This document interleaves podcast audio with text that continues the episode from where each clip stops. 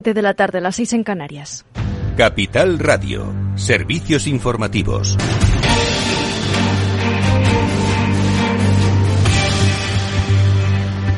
Buenas tardes. La Fiscalía descarta suspender el ingreso en prisión del expresidente de la Junta de Andalucía, José Antonio Griñán, Lorena Ruiz se opone a las peticiones de la defensa de los condenados por el caso de los ERE de Andalucía que solicitaban la suspensión de la pena en prisión. De esta forma, las condenas por el caso ERE, entre las que se encuentra la condena del expresidente andaluz Griñán deberá ingresar en prisión. Y es que la Fiscalía ha reiterado en el escrito la sentencia dictada. El expresidente Griñán, en concreto, fue condenado a seis años y dos días de cárcel y quince años y dos días de inhabilitación por delitos continuados de malversación y prevaricación. Gracias, Lorena Ruiz. Y la vicepresidenta primera y ministra de Economía, Nadia Calviño, ha avanzado que en los próximos días va a solicitar el tercer desembolso de los fondos Next Generation EU, con el que el Gobierno espera ejecutar importantes inversiones. Todo esto tras confirmarse que Volkswagen seguirá adelante con la construcción de una gigafactoría de baterías en la comunidad valenciana, además de las inversiones anunciadas por Google y la naviera Maersk, eh, de las que dice no serían posibles sin los fondos europeos asociados al plan de recuperación. Lo que estamos haciendo en estos días es evaluar todas las medidas que hemos puesto en marcha para amortiguar el impacto de la guerra, eh, ver cuáles hay que prorrogarlas y cuáles no. Y justamente tendremos que, ver si se prorroga eh, esa bonificación para todos los ciudadanos o se prorroga solo para algunos sectores. Eh, evidentemente, el sector del transporte es el primero en el que uno tendría que valorar ¿no? si merece la pena o no prorrogar una ayuda que, no le oculto, tiene un impacto fiscal muy importante. Y PSOE Unidas Podemos incluyen finalmente a los bancos extranjeros en el nuevo impuesto. En concreto, tendrán que tributar por el nuevo impuesto a la banca todas las filiales de entidades supervisadas por el Banco Central Europeo, lo cual va a afectar especialmente a entidades como ING, Deutsche Bank o, BNP Paribas, tal y como pedían las grandes patronales bancarias AEB y CECA.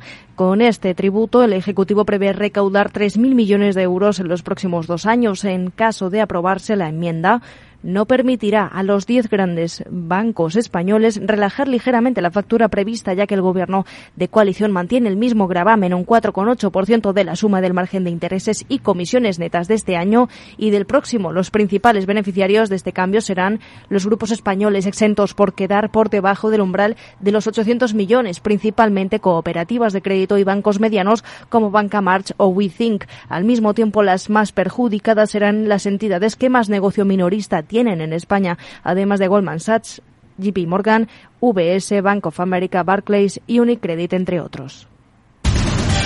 El mundo cripto sufre un batacazo tras la quiebra del activo FTX, que presenta un agujero de 8.000 millones, informa Eduardo Suárez Inclán. Así es, el fundador de FTX, Sam Bankman, anunciaba a sus socios inversores el pasado miércoles que sin una inyección de efectivo, la compañía tenía que declararse en bancarrota. En un principio parecía que la plataforma Binance iba a rescatar a FTX, pero ha dado un paso atrás y el desastre ha sido inevitable. La compañía indica que actualmente no puede procesar retiros, por lo que está en juego el dinero de los inversores, unos 8.000 millones de dólares. Las últimas noticias, según la agencia Bloomberg, pasan por una investigación de la Comisión de Bolsa y Valores, la SEC, para esclarecer si la empresa manejó adecuadamente los fondos de los clientes, las actividades de préstamo y su relación con otras partes del imperio cripto. Y la Comisión Europea elude cambios drásticos en emisiones para el diésel y gasolina en la última década. El comisario de Industria, Thierry Breton. Euh, Hubo escenarios más ambiciosos, hemos elegido este. No se trata de un arbitraje político, sino de que estamos todos en la misma lucha contra el cambio climático. Hay un compromiso fuerte de poner fin a la combustión en 2035 y hay que ayudar a la industria a hacer todo lo posible para lograrlo. Es lo que dice el comisario de Industria. Pues el Ejecutivo Europeo propone revisar los límites de emisiones contaminantes de los vehículos de modo que los cambios sean menores en los topes para las emisiones de óxido de nitrógeno y otras partículas nocivas para la salud presente en los motores de diésel y de gasolina. Un gesto que Bruselas justifica en que la industria debe centrar sus esfuerzos eh, e inversiones en la electrificación para cumplir la prohibición de comercializar a partir del 2035 vehículos de combustión e híbridos en la Unión Europea. Esto es todo por ahora. Informados en capitalradio.es. Les dejamos en Afterwork con Edu Castillo.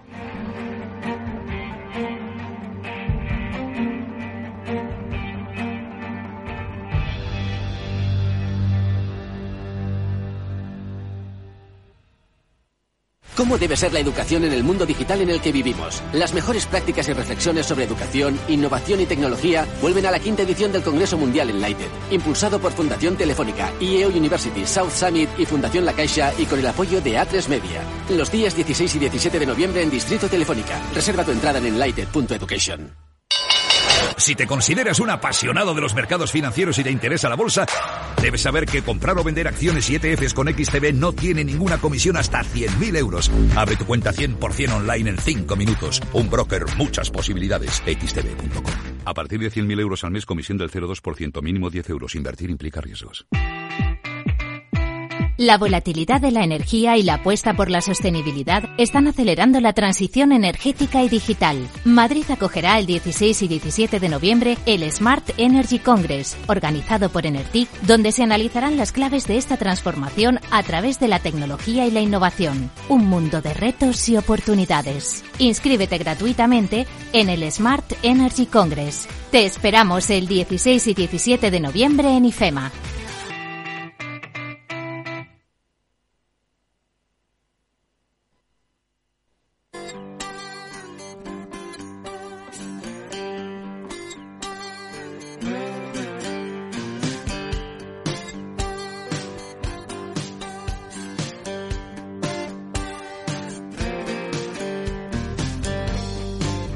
Después del trabajo, After Work, con Eduardo Castillo, Capital Radio.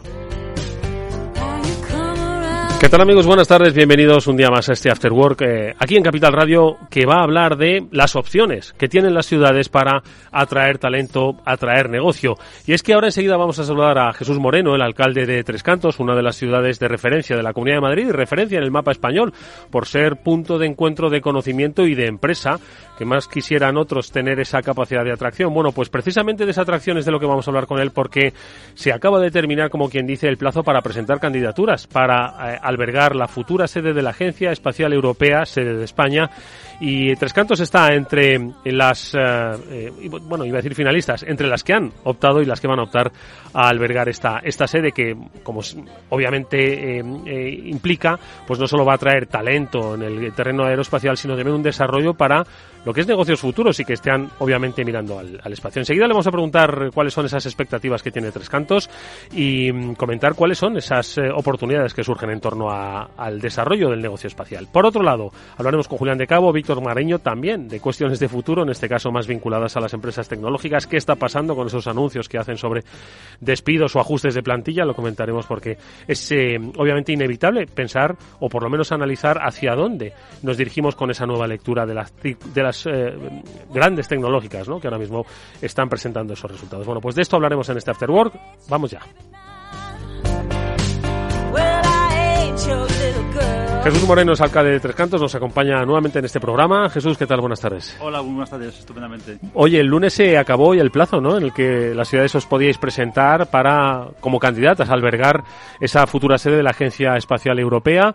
Eh, ¿Por qué es tan atractiva eh, esta sede? Porque, bueno, hay muchas, obviamente, opciones en el horizonte, pero ¿qué tiene la Agencia Espacial Europea que os habéis presentado 21 ciudades, nada menos? Sí, bueno, la Agencia Espacial Española, la verdad es que no, no desconozco, ¿no? El, interés de otras eh, ciudades que yo la verdad es que con mucho respeto eh, las valoro y, y no entiendo. Eh, la verdad es que el que hayan sido 21 las ciudades que se han presentado para albergar la, futura agencia española espacial, ¿no?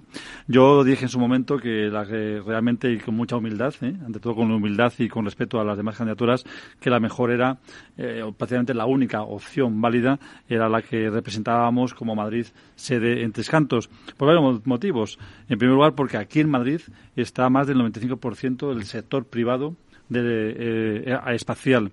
Las principales empresas del sector están del sector espacial están en Madrid, de las cuales el 75% están en Tres Cantos.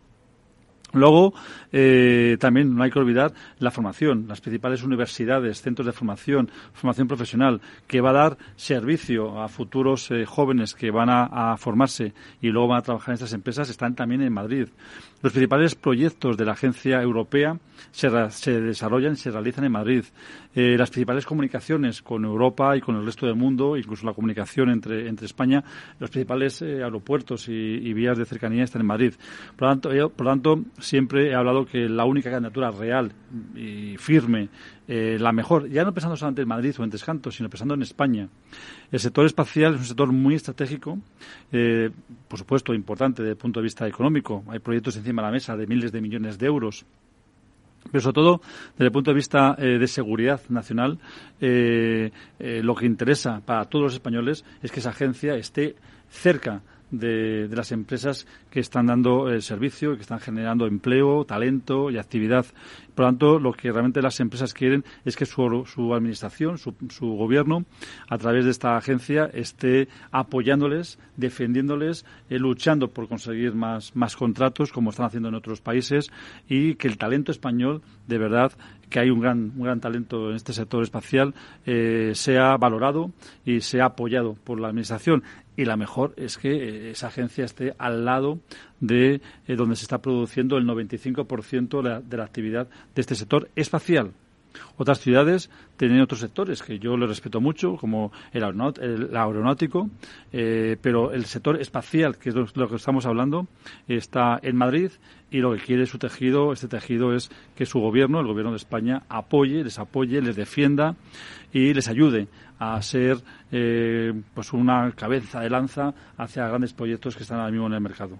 Jesús, eh, ahora mismo, ¿qué es lo que hay que hacer? Esperar simplemente, porque sé que para el proceso, ¿no? Para presentar estas candidaturas había que presentar informes de idoneidad, ¿no? Que obviamente estaban avalados en el caso de, Tres Cantos. No sé si había que presentar algún eh, proyecto más consolidado o es ahora cuando empieza una, eh, vamos a llamarlo, competición para presentar una serie de cuestiones tales como disposición del terreno, el propio hub empresarial, ¿no? Que puede facilitar, favorecer. ¿Cómo va a producirse ahora mismo? Sí, todo eso ya terminó. Es decir, eh, hubo una primera etapa donde nos posicionamos una, serie de ciudades y que cumplíamos una serie de condiciones genéricas.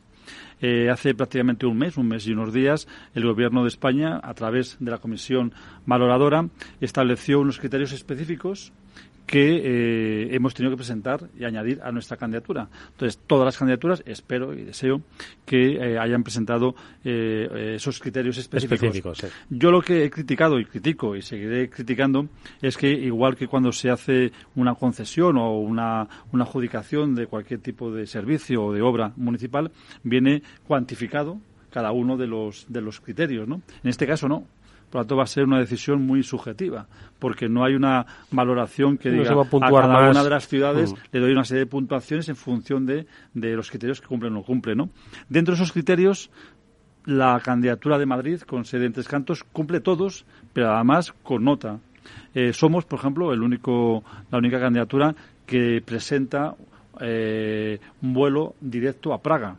¿Por qué a Praga? Mm. Porque desde que se produjo el Brexit, eh, todas las empresas del sector satélite, del sector espacial de Inglaterra se deslocalizaron de Inglaterra, como era lógico, se ubicaron en Praga. Entonces, un requisito que pedían eh, eh, para presentar la candidatura es que hubiese un vuelo directo a Praga. Solamente es Madrid el aeropuerto de Madrid quien tiene, por ejemplo, este, esta opción.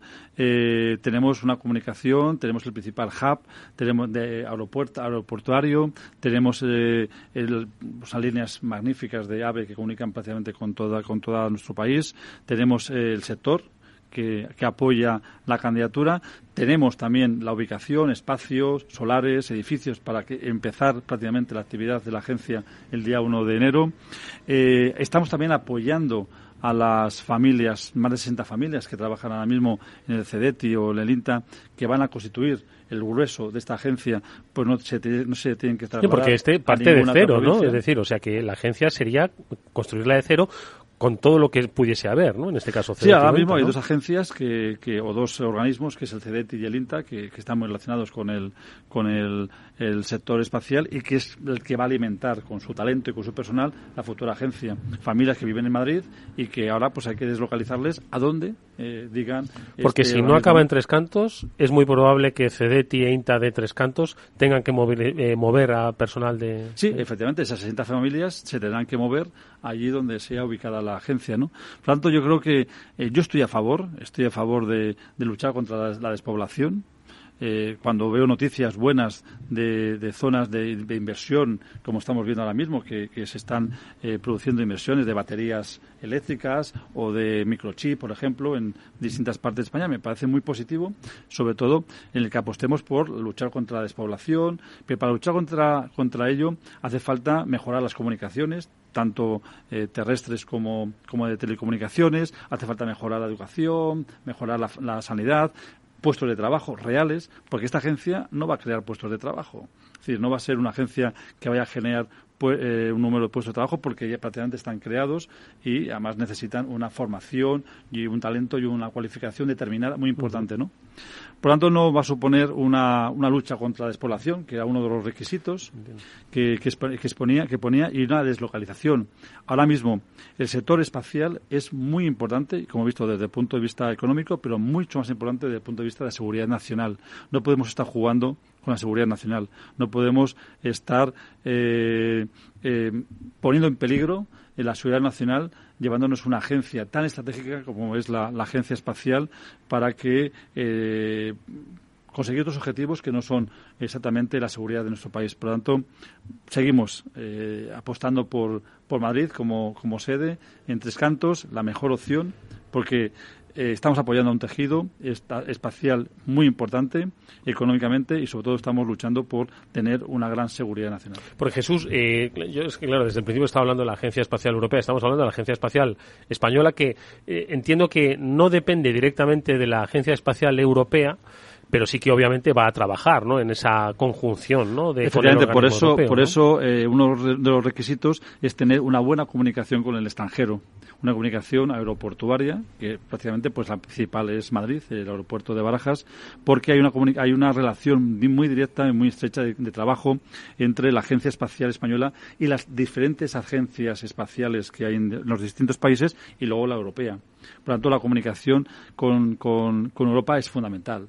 Y por eso, que con mucho respeto a las 20 candidaturas que se han presentado, pero si para trasladarse a Praga necesitas día y medio, pues no es la mejor opción para que esté la agencia en esa ciudad. Podrá tener otras agencias o podrá tener otros organismos, pero no la espacial.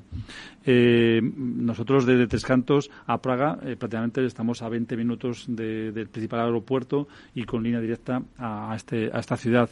Eh, la comunicación, la relación, el apoyo entre las distintas agencias es fundamental y creo que ya lo he explicado en el cual eh, es necesario el tener ese- esa conexión eh, directa.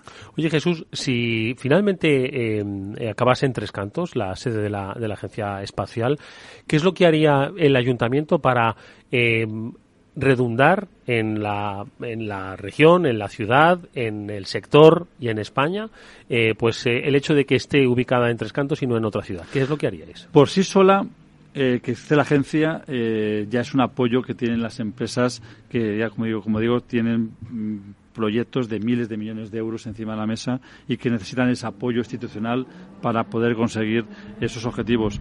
Ya por sí solo ya sería un éxito.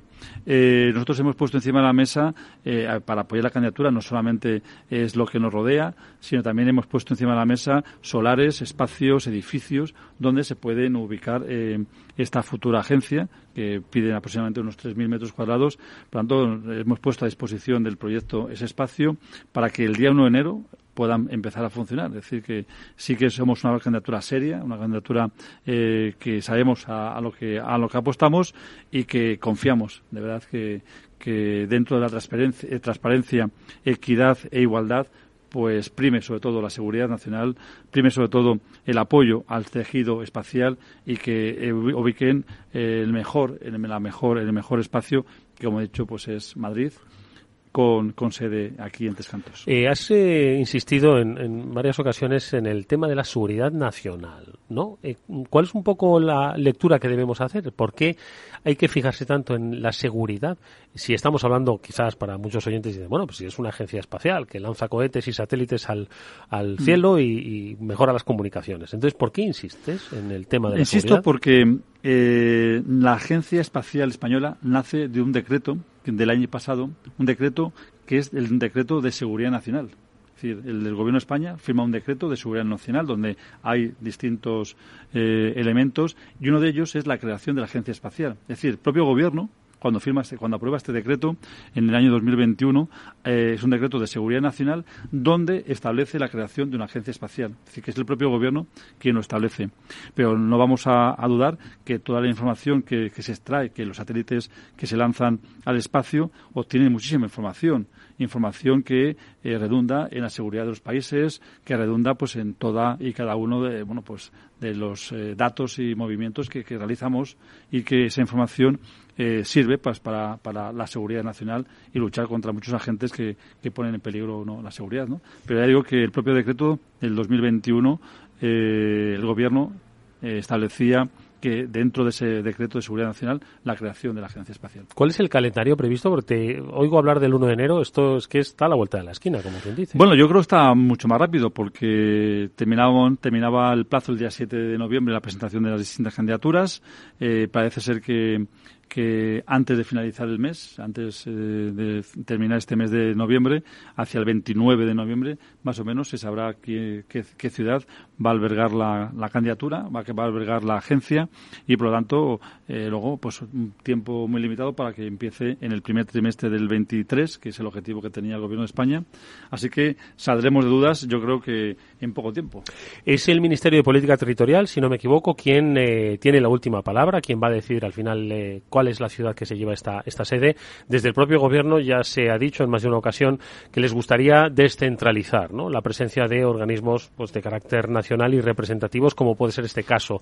Esto os hace, eh, como dicen, eh, jugar el, el, el partido de fútbol con una mano atada a la espalda.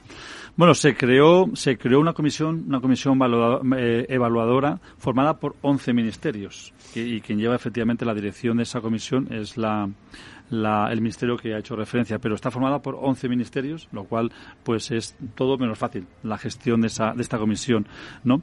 Eh, efectivamente hemos oído por parte del presidente del gobierno y por parte de algunos ministerios, eh, de, algunos, de algunas ministras, eh, que quieren deslocalizar descentralizar eh, distintos organismos. Bueno, puede, puede, haber distintas opiniones al respecto. Yo creo que cuando más unidos estemos, cuando, eh, lo estamos viendo en empresa privada, ¿no? que lo que está haciendo es unificar para ser más eficiente, más eficaz, eliminar gastos y eliminar costes, ¿no? Pero bueno, eh, dentro de la política de cada uno yo, yo respeto. Pero eh, descentralizar, por ejemplo, una agencia como la espacial que está dando apoyo y reitero, a un tejido empresarial importante de miles de millones de euros eh, desde el punto de vista económico, desde el punto de vista de seguridad, no es lo más lógico, no es lo más normal y no se consigue eh, unos objetivos de eficiencia y eficacia, que es lo que debe primar a la hora de deslocalizar, sino yo creo que es más un tema político que tampoco va a tener un resultado o va, va, a modificar desde un punto de vista mucho las valoraciones de los de los eh, ciudadanos, pero yo creo que es más un carácter político que se quiere llevar a cabo que realmente de eficiencia y eficacia a la hora de gestionar un sector de talento, de innovación tan importante como es el sector espacial. Madrid alberga el 95% de la, de la, industria aeroespacial de toda España eh, y Tres Cantos el 70% de todo ese 95%. Es mucho esto. Eh, ¿Qué te han dicho eh, empresarios e industria con respecto a esto? Alcalde, como no nos lo den, mira lo que nos va a pasar.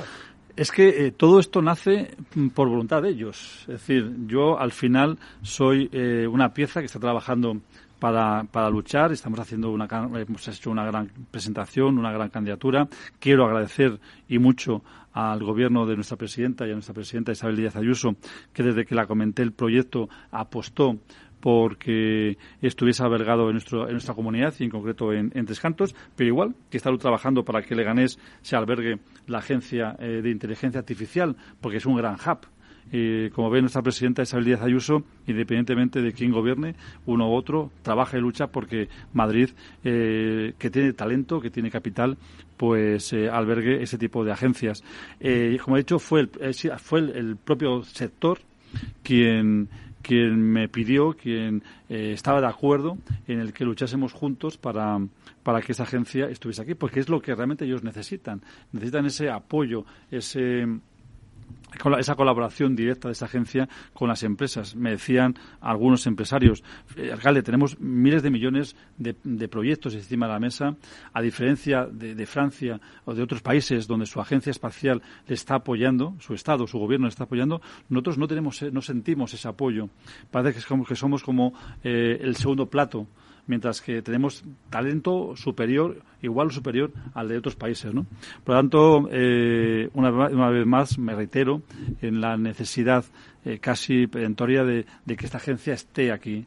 Para, para, para, apoyar ese tejido, que estamos hablando de muchos miles de millones de, inversión, de presupuestos, de puestos de trabajo, punto de vista económico y también estratégico. Sí, además yo creo que poniendo una analogía ¿no? con, otra de las industrias que en los últimos años se ha reforzado en, en Tres Cantos, es el de la industria audiovisual, yo creo que es, que es un ejemplo ¿no? de cómo eh, ubicar una especialización y crear un, eh, digamos, favorecer el entorno de crecimiento de determinados sectores, al final acaba redundando para todos. Entonces, estaba hablando que podía ser una analogía, ¿no? Se ha conseguido desarrollar un hub audiovisual en Tres Cantos, se podría desarrollar un hub espacial también en Tres Cantos. Sí, efectivamente es decir, eh, no queremos solamente mirar, como he dicho anteriormente, no solamente mirar por tres cantos, que al final somos una parte de, nuestro de nuestro país, es que estamos estamos mirando con unos objetivos mucho más amplios, que es la seguridad nacional y, sobre todo también el tejido empresarial de, de, ese sector tan importante como es el espacial.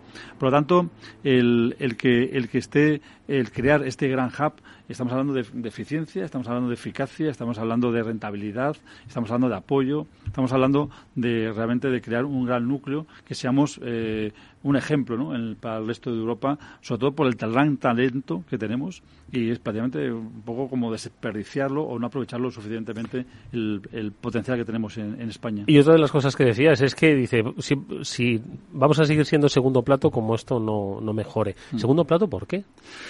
Eh, por lo que estaba diciendo anteriormente y le transmito pues palabras de, los propios empresarios que me han que me han me han, me han transmitido. Eh, Francia, por ejemplo, su tejido empresarial está unificado todo en, un gran hub eh, en el sur de, Francia, con su agencia, con sus empresas, y el gobierno, el gobierno francés les está apoyando a muerte para luchar con los proyectos eh, europeos, con, con proyectos internacionales. Aquí no ocurre eso. Entonces, es, la agencia espacial nace precisamente para, para ello, para luchar, para, tener fuerza de atracción de proyectos. Están en Tres Cantos, está en Madrid el tejido empresarial y se deslocaliza a cualquier otra parte de España, que yo digo, desde la humildad y el respeto a las demás candidaturas, no estamos haciendo bien el trabajo, porque si hay una comunicación, hay que recorrerse kilómetros para, para, poner, para poder mantener una reunión. Estamos hablando de eficacia eh, No estamos hablando de eficacia y eficiencia, ¿no? Por lo tanto, eh, eso, es, eso es lo que está sucediendo el, Francia está apoyando a su sector de una forma eh, constante y una forma muy, muy directa. Aquí no ocurre lo mismo con esta agencia lo que se pretende se pretende es seguir apoyando este sector por lo tanto qué mejor que estar donde está el sector mm. Bueno, pues yo creo que es un reto interesantísimo, ¿no? El que tiene por delante eh, Tres Cantos. Eh, es cuestión de tiempo, ¿no? Esperar a que esto se produzca si no se produjese, al final la industria seguiría estando ahí, y ojo, y de alguna forma pues habría que estar ahí. La industria está claro que no se va a deslocalizar de donde están, porque tiene su, su ecosistema, tiene sus empresas, tiene su talento, tiene también, eh, y como he dicho anteriormente, los centros de formación universitarias, formación profesional, aquí en Madrid, los principales centros, que es donde se está formando ese talento que luego va a trabajar en las empresas y en la futura agencia. Por lo tanto, tenemos ese gran hub, no se va a deslocalizar ni la formación ni las empresas eh, y lo único que estamos vamos a conseguir con deslocalizar la agencia es no tener ese apoyo directo, eficiente y eficaz que es lo que realmente está demandando el sector. Pues solo le puedo decir una cosa, alcalde, que mucha suerte.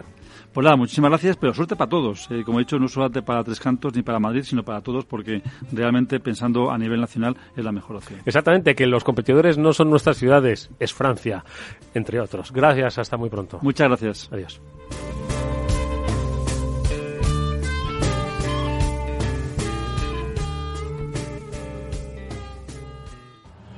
Si inviertes en bolsa y no conoces a XTB, es muy probable que estés pagando de más. Atento con XTB, comprar o vender acciones y ETFs no tiene ninguna comisión hasta 100.000 euros al mes. ¿Vas a seguir pagando comisiones en tus operaciones de bolsa? Eso es algo del pasado. Entra ahora en xtb.com, abre tu cuenta totalmente online y empieza a invertir en tus empresas favoritas sin coste. ¿A qué estás esperando? Ya son más de 500.000 clientes los que confían en XTB. Un broker, muchas posibilidades. xtb.com. A partir de 100.000 euros al mes, la comisión es del 0,2%, mínimo 10 euros. Invertir implica riesgo.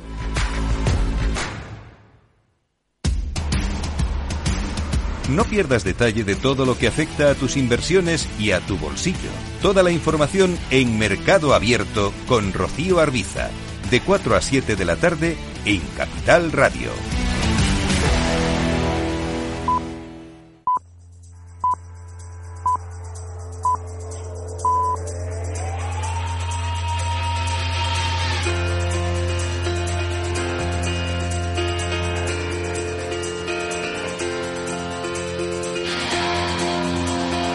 Después del trabajo, After Work, con Eduardo Castillo, Capital Radio.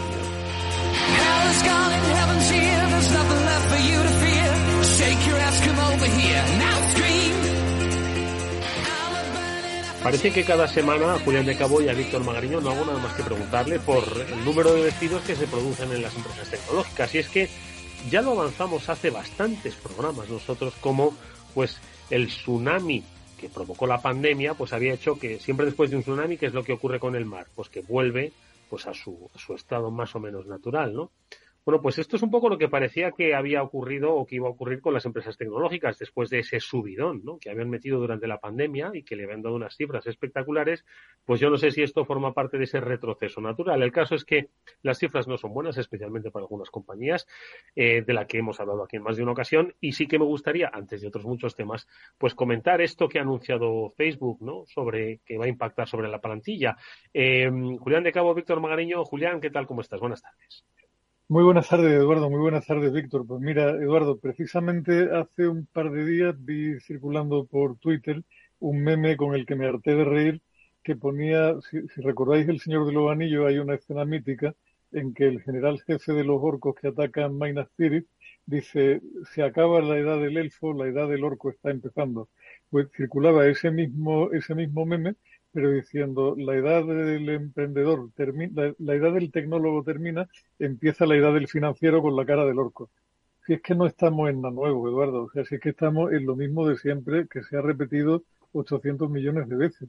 Y es que cuando el dinero está alto, lo que piden los inversores se llama rentabilidad, no crecimiento. Punto, final, a otra cosa.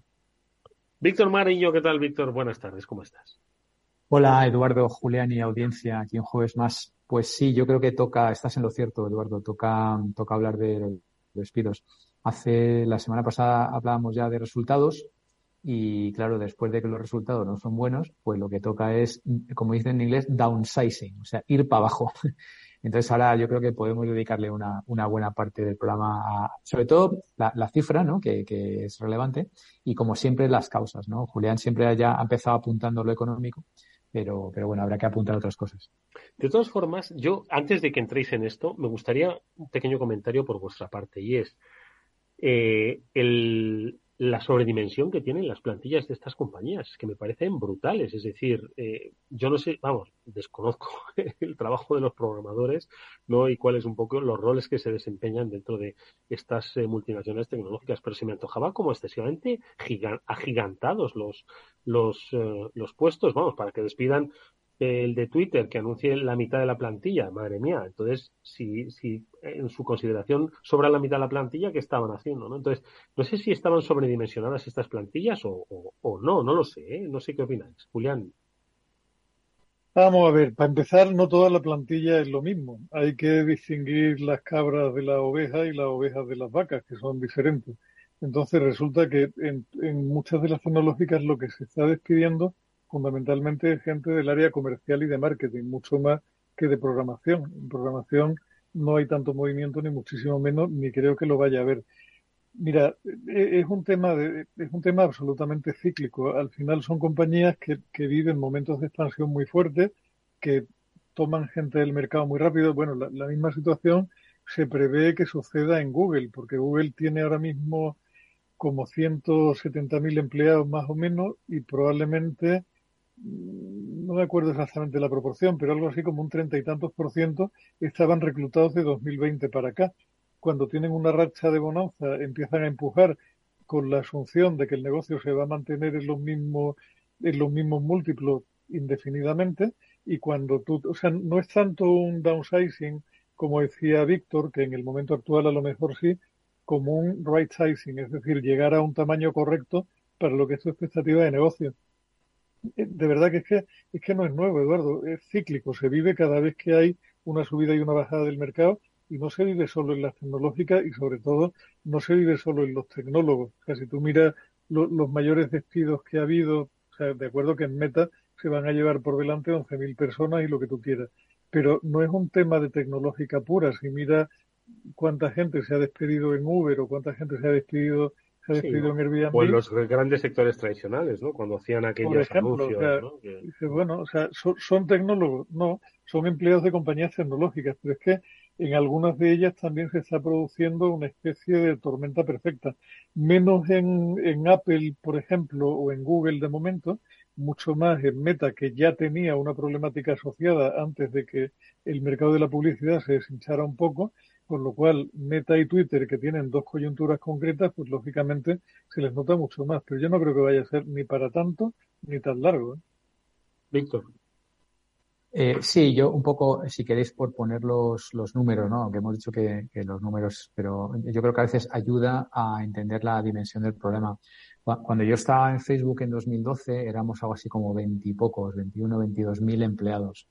En, el año 2018, eh, o sea, en apenas seis años, habían subido a 98 mil empleados. Y, el año pasado cerró con 156 mil empleados. ¿vale? Y bueno, o sea. Eh, ah, ojo, Víctor, que has dicho cuando yo estaba en Facebook y debías haber dicho cuando yo estaba en Google. En Google, disculpas. Estos, estos son los datos de Google, o sea, eh, esto, esto no hay Dios que lo aguante, es decir, o sea, esto es, esto es realmente impresionante. Esto es, esto es Google. Si miras los datos de, de Meta o de Facebook, eh, eh en 2018 estaban en 35.000, o sea, 2018 es pues prácticamente ayer. Eh, el año pasado cerraron en 71.000, o sea, un poquito más del doble de empleados en, en apenas dos años. Y ya esto es Facebook y Google, pero si, si miras Amazon, Amazon en 2011, 2011, o sea, más o menos cuando yo estaba en, Google, tenían 56.000 y ahora tienen 1.600.000. o sea, eh, en fin, eh, claro, es que, esto, esto, es una locura. Y, y obviamente el, negocio ha crecido, pero, pero eh, ha crecido mucho más. O sea, yo, yo no querría ser o sea, a veces uno se pregunta cómo lo han hecho, ¿no? Porque claro, tienes que tener unas estructuras de contratación y, digo yo que contratando tanto algo, algo malo o algo regular se, se tiene que, se tiene que colar. Sí que es verdad que no es lo mismo, no es lo mismo obviamente Amazon, que es una empresa de bienes físicos, que las otras dos que son digitales, ¿no? En Amazon tienes que tocar cosas, tienes que enviar, pero esto ya lo habíamos comentado aquí, o sea, prácticamente en el, en el último año de año y pico de la pandemia, Amazon dobló, pasó de, de 800.000 a 1.600.000 empleados. Y básicamente habían dicho que eh, iban a aguantar el empleo eh, y por eso habían perdido rentabilidad, básicamente por el número de empleados. Y ahora lo que han dicho es que van a hacer un freeze, ¿no? o sea, que lo van a congelar, que ya no van a, que no van a contratar más. Al contrario de lo que ha dicho Meta, que como todos sabéis la noticia es que va a echar un 11% de su, de su fuerza de ventas, y Google, que, que, también está hablando de que va a haber, eh, que va a haber eh, bueno, solamente un, una, una, congelación, pero que también, y luego por supuesto está el caso de Twitter que ya es dramático, que ha hecho que la mitad van fuera, ¿no? Aunque bueno, ahora dice que, que se, ha, que, se ha arrepentido un poco de, de alguno, ¿no? Y en concreto en España creo que iban todos fuera, me parece. ¿Te acordáis que me dijiste? Todos pues, decían, sí. sí, mira a ver tus amigos y tal. Claro, yo, mis amigos no es ahora como para llamarlos ahora. Oye, ¿qué, tal te va y tal? Ándame, llevamos dos años sin hablar y ahora, ahora me llamas. Sí, es verdad, es verdad, lo comentamos la semana pasada. Julián, ¿qué, qué reclamabas voz? A ver, eh, fíjate que, que, comentaba Víctor una cosa que yo creo que, que es un verbo que hay que tener en cuenta, que es el verbo congelar porque una de las cosas que resultan muy, muy problemáticas en estas compañías es encontrar perfiles adecuados para seguir creciendo, por lo cual esas maquinarias de contratación que, a las que aludía Víctor, que están bastante bien engrasadas, son maquinarias necesarias porque no es nada fácil localizar los perfiles que esta gente necesita cuando tienen punta y cuando el negocio vuelve, vuelve a ir para arriba. Y eso sucede especialmente en el área de tecnología, donde faltan perfiles no solo en España, sino en el mundo completo. O sea, yo insisto, no creo que vaya a ser un tema tan, tan gravísimo. Sí que es cierto que, que está, tenemos puesto el foco en dos compañías que tienen de por sí mucha atención mediática. Una es Twitter, donde ha entrado como elefante en cacharrería Elon Musk con unos planes que nadie sabe en qué consisten, sobre los cuales hay todo tipo de especulaciones.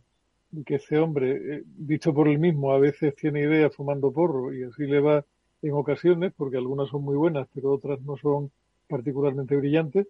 Y la otra es, Meta, que arrastra muchos problemas, como venimos contando aquí desde hace mucho tiempo. Es que el, problema de Meta no es de falta de rentabilidad ahora o de caída de rentabilidad ahora.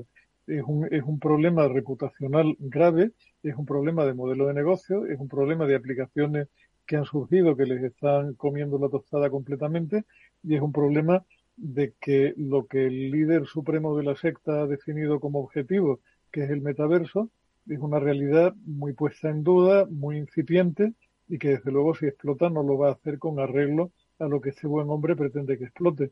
Y lo que le están pidiendo sus inversores es lo mismo que piden siempre, que es, retorno, retorno, retorno. Unas veces lo tienes vía cotización, otras veces lo tienes vía dividendos, otras veces por una mezcla de las dos cosas.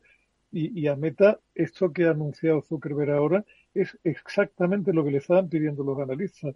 Recorta, reduce, ahorra y, el tipo está ahorrando en todo. También una de las cosas que ha comentado, que también hay que estar descubriendo la luna, es que va a reducir el espacio de la oficina y va a hacer que la gente que no está en la oficina pueda compartir mesa y tal, ¿no? O sea que meta a esas alturas del partido, a día 11 de noviembre, o no, a día 10 de noviembre de, de 2022, descubriendo el, el, teletrabajo como forma de optimizar recursos, que es que hay que tocarse las narices muy seriamente, en fin.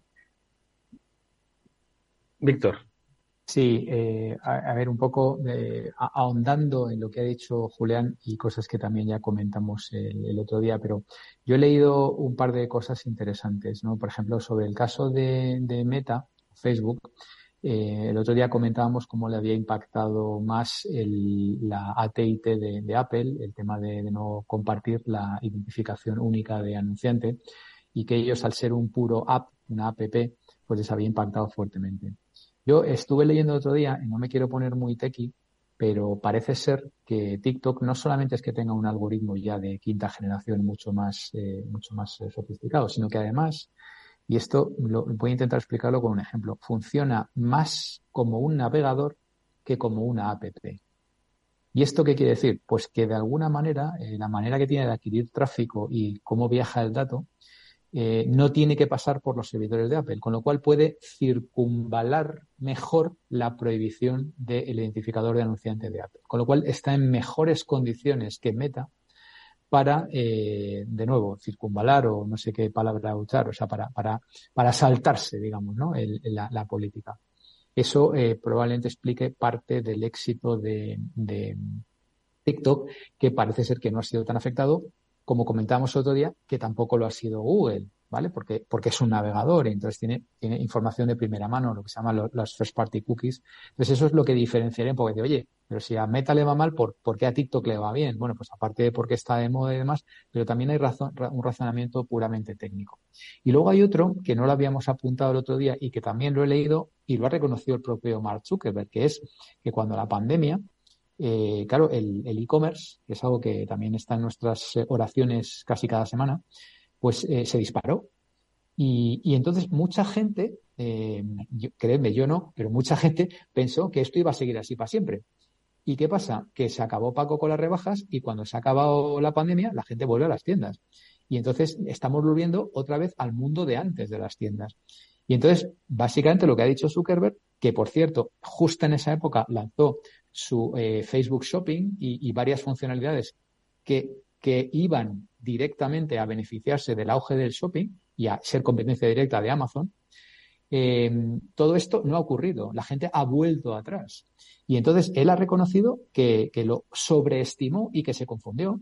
Entonces, eh, claro, ahora se ha encontrado con un montón de gente, con un montón de servicios, con un montón de estructura que ahora mismo está infrautilizada. Eso, unido a la crisis económica, unido al recorte de gastos eh, en anunciantes, unido a la competencia de, de TikTok, unido a la política de privacidad de Apple y unido a la catástrofe del metaverso. Es que esto es la tormenta perfecta.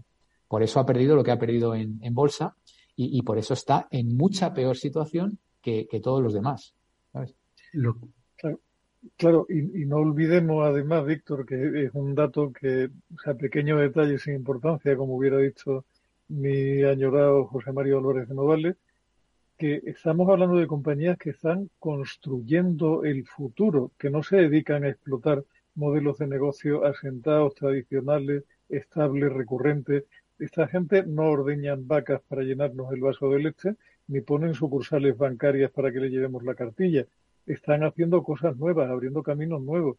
Yo, me, sorprende que la gente se raje las vestiduras ahora porque de pronto cae levemente el negocio de uno de otro. O sea, yo, mi, mi pronóstico es que todas estas, incluyendo Meta, dentro de cinco años posiblemente estarán por aquí y seguirán teniendo buena salud porque siguen teniendo opciones, siguen teniendo la cartera llena de billetes verdes, posibilidades de invertir, conocimiento y gente que sabe para dónde va. Tengo muy poca duda. En cualquier caso. No, yo estaba pensando si al final eh, no, no íbamos a asistir de aquí a nada a lo que hemos asistido en otros sectores más tradicionales, aunque Julián apunta que estas son compañías pues que están escribiendo el futuro, pero llevan un tiempo sin escribirlo. Otra cosa es aprovechar, sabiendo aprovecharse de, de ese futuro presente distópico que, por ejemplo, la pandemia, ¿no? Pero todavía seguimos esperando una gran revolución. Alguien quien ha puesto sobre la mesa el tema de de la, del meta, del metaverso, ¿no? Y la inteligencia artificial, pero todavía sigue sin cambiarnos excesivamente la vida en lo que se refiere a salud, en lo que se refiere a, no sé, es decir, la, gran disrupción, ¿no? Que nos tienen que presentar. Entonces, hasta que eso llegue, pues van a sufrir como sufren cualquier compañía mm, de aerolíneas o del sector energético o del sector inmobiliario. Y os pregunto, ¿asistiremos a eh, concentración de compañías? Es decir, cuando de repente hay sectores convulsos, pues al final acaban unos comprándose a otros, pues para ir ocupando esas pues, áreas de mercado, etcétera, etcétera. No sé si vamos a ver lo mismo que hemos visto en el, en el sectores tradicionales, no lo sé. A ver, Víctor, que te he interrumpido. Eh, no, no eh, precisamente lo, que has dicho, Eduardo, de la gran próxima cosa, ¿no? Es, the next big thing, ¿no? En, en, inglés, que es lo que llevan buscando eh, todo el mundo los últimos años, ¿no? Y, yo tengo una slide en mis presentaciones que es así un poco graciosilla, que viene a decir, mira, la, la próxima gran cosa es que las últimas cinco grandes cosas, hacerlas bien, básicamente, ¿no? Es decir, no, no, no, no nos confundamos con esta, la próxima gran cosa. Yo creo que la próxima gran cosa, pues ha sido eh, realmente eh, entender bien cómo funcionan los teléfonos móviles, entender bien cómo funciona la inteligencia artificial y quitarle el sesgo de, de, saber cómo funciona bien y que no sea un, black box, eh, etcétera, etcétera. Yo creo que eh, ahora vamos a volver otra vez un poco más a la tecnología y menos a lo digital. Eh, yo, yo, estoy ahora realmente asombrado por las cosas que está haciendo, por ejemplo, Microsoft. Ya sabes que yo soy muy de Amazon Web Services, pero, pero es que están haciendo, o sea, eh, lo que vamos a ver muy próximamente ya no es inteligencia artificial, son varias inteligencias artificiales combinadas y dando resultados de negocio a la vez. Vamos a ver algo que llevamos hablando aquí tiempo, que es el quantum computing, pero ya llevado a la realidad. Eh, y ya, ya saliendo del laboratorio, acordaos que quantum computing había que hacerlo en una especie de, de laboratorio con unas temperaturas ultracontroladas, de tal, tal, tal. Bueno, pues ya hay quantum computing as a service y además con microprocesadores que hacen quantum computing casi casi en una microcápsula que esa, esa es la que tiene la temperatura controlada. Es decir, mm, volvemos otra vez al puro, puro, puro tech, al mundo de, de, de Microsoft eh, y demás. Y como decía Julián, la mayoría de los despidos no se producen en, desarrolladores, la mayoría de los despidos se producen en comercial y marketing. Es que me gustó mucho lo que has dicho, dice, vamos a ver menos digital y más tecnología, cuando es que nos hemos confundido pensando que el desarrollo digital era desarrollo tecnológico. Esto me, me gustó mucho esa reflexión, Víctor. A ver, Julián. Sí, es, un poco lo que decía Julián, ¿no? con el tema de los despidos. Vamos a ver, es que esto, esto sería para, para hablar durante siete años, ¿no? Bueno, para eso tenemos programas, para siete años. Pero no, me, me, refiero en concreto a lo, a lo de la siguiente gran cosa. Es que además, curiosamente, esta mañana hemos tenido ese debate con mis alumnos en clase al hilo del, del caso iPhone X que yo les planteo para que reflexionen sobre si la innovación puede llegar hasta el infinito y más allá o, o se corta, ¿no? Y uno de mis alumnos decía una cosa que comentábamos aquí el otro día, decía, mira, es que si, si yo miro el iPhone 11, el 12, el 13 y el 14, no son más que un poquito más cada cosa. Yo le decía, vamos a ver, chicos, es que por un lado, las innovaciones disruptivas se producen con ciclos bastante largos, por un lado. Por otro lado, es cierto que de una generación a otra tú no ves un gran avance, pero si tú tomas un teléfono de hace cinco años y lo comparas con uno de ahora, sí que hay un gran avance. O sea, no hay, no hay un salto cuántico como tal, pero sí hay una, hay una evolución que hace que cada X tiempo a ti te merezca la pena cambiar el teléfono. Esto por un lado. Y entre un pase bueno y otro mejor, recordad, y no os olvidéis nunca, les decía yo a mis alumnos, que estos chicos de Apple, por, por hablar de la empresa que teníamos en clase esta mañana, han abierto mercados pequeñitos e irrelevantes como la de los auriculares, que da la casualidad de que facturan más que Netflix y casi a la altura de Tesla o han abierto el mercado de la tablet, que de acuerdo que no ha llegado a sustituir al del teléfono móvil porque no todo el mundo lo necesita, pero que en sí es un mercado grande.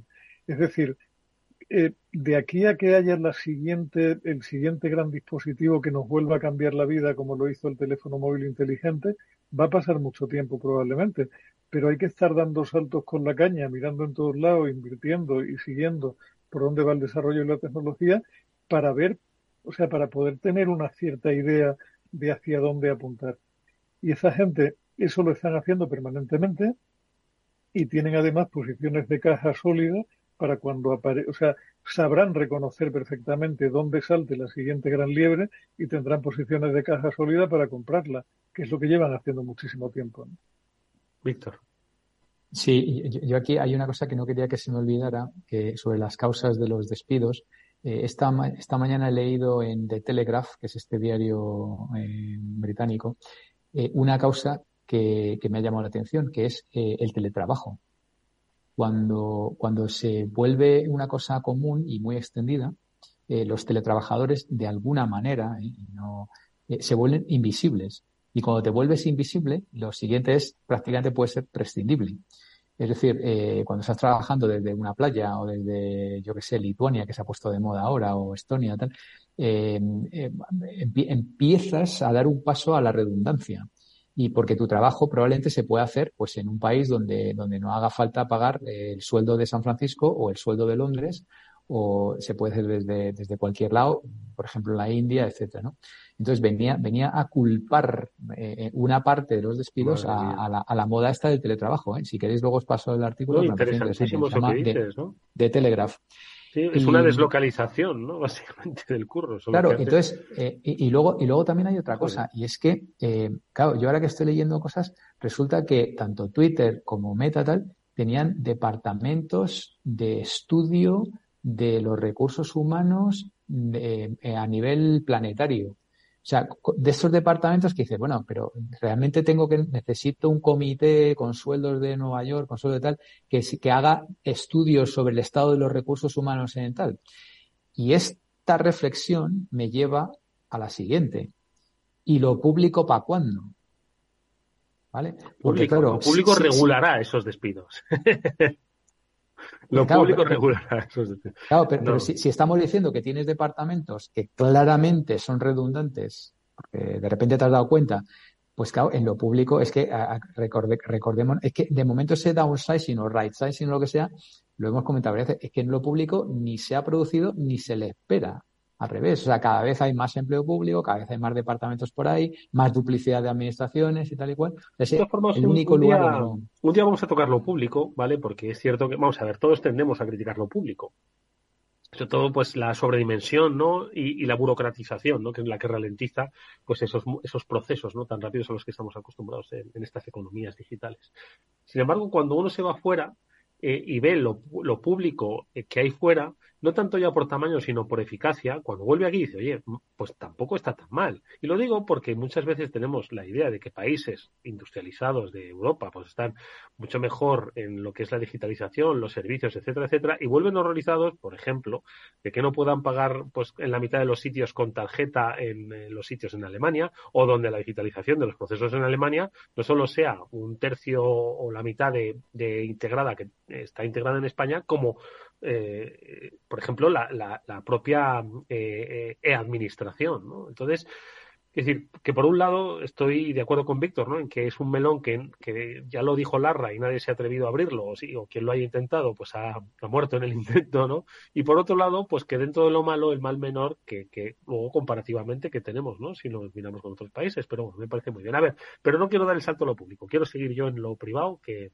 que es muy interesante lo que comentáis, aunque sean los últimos minutos de programa. A ver, Julián par de maldades sobre, sobre el teletrabajo. Recuerdo al personal que recién vueltos de verano hablábamos de cómo la prensa iba a estar dando la murga consistentemente con el, los despidos, el teletrabajo y la madre que nos trajo, porque casualmente la prensa está participada por los mismos fondos de inversión que tienen interés en el mercado inmobiliario que se estaba yendo a hacer puñetas, con lo cual esto ya lo anunciábamos, como, como diría un mal político, esto ya lo anticipamos nosotros a la vuelta de verano. Esto por un lado. Y por otro lado, esas cosas que al Telegraph le resultan tan sorprendentes y tan llamativas, ya eran motivo de tesis doctorales a principios del año 2000 por un par de graduados del IE, que por otra parte, cuando hablaban con la industria, como por ejemplo HP, en HP ya sabían años atrás, porque tenían mucho equipo en remoto y mucho equipo distribuido, qué tipo de inconvenientes venían a veces de la mano del teletrabajo y ya tomaban medidas para paliar ese tipo de injusticias que se producían cuando al, promocionar a alguien tenías que elegir entre el que tenía a la derecha de tu mesa o el que tenía al otro lado de un cable 5.000 kilómetros más para allá y no veías nunca. Y se tenía en cuenta ese tipo de fenómeno para, para no ser injustos. ¿no? Con lo cual es que tenemos una tendencia terrorífica a mirarnos el ombligo y redescubrir el mundo. Víctor, 30 segundos.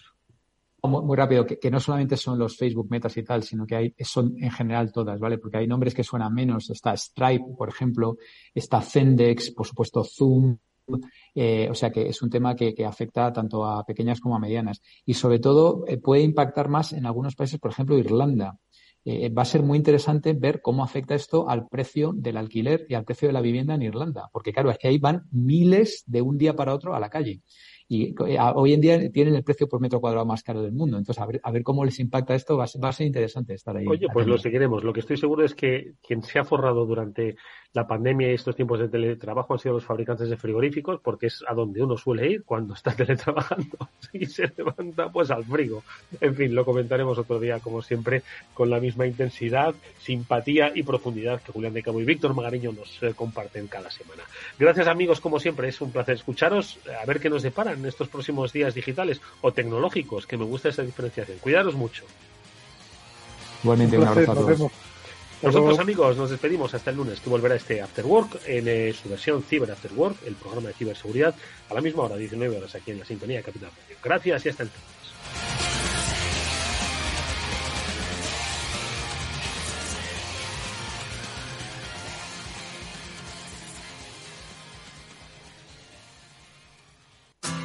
Si te gusta el pádel, en Capital Radio tenemos tu espacio.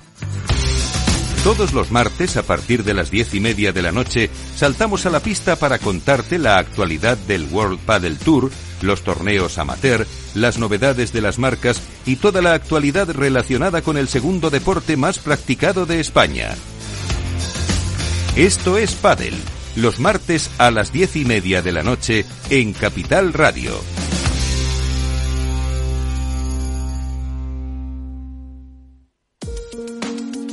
De forma no intencionada, los usuarios pueden abrir agujeros de seguridad al conectar su ordenador o smartphone a la red de su empresa, incluso cuando utilizan una VPN. Reducir la superficie de ataque con un modelo Zero Trust se ha convertido en una necesidad para las empresas. Descubra más en zscaler.es. ¿Qué es ir más allá? Con Arval podrás llegar donde te propongas de la forma más sostenible y desplazarte como y cuando necesites con una oferta de renting sostenible, segura y conectada. Y preocuparte solo de conducir porque nosotros nos ocupamos del resto. Arval, la transición energética arranca aquí. Más información en arval.es.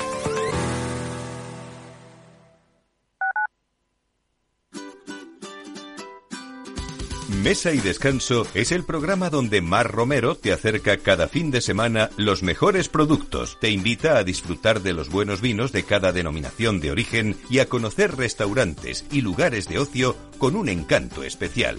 Mesa y Descanso, los domingos a las 13 horas, aquí en Capital Radio. Inversión inmobiliaria acompaña al mercado inmobiliario en este nuevo ciclo. Todos los jueves de 10.30 a 13 horas, el inversor encontrará las claves para realizar su mejor inversión. La mañana de los jueves en Capital Radio tomamos el pulso al sector inmobiliario. Noticias, análisis de mercado y debates donde los protagonistas del sector podrán contar en primera persona los retos a los que se enfrenta el ladrillo. Inversión inmobiliaria pone la voz al sector inmobiliario. Aquí, en Capital Radio.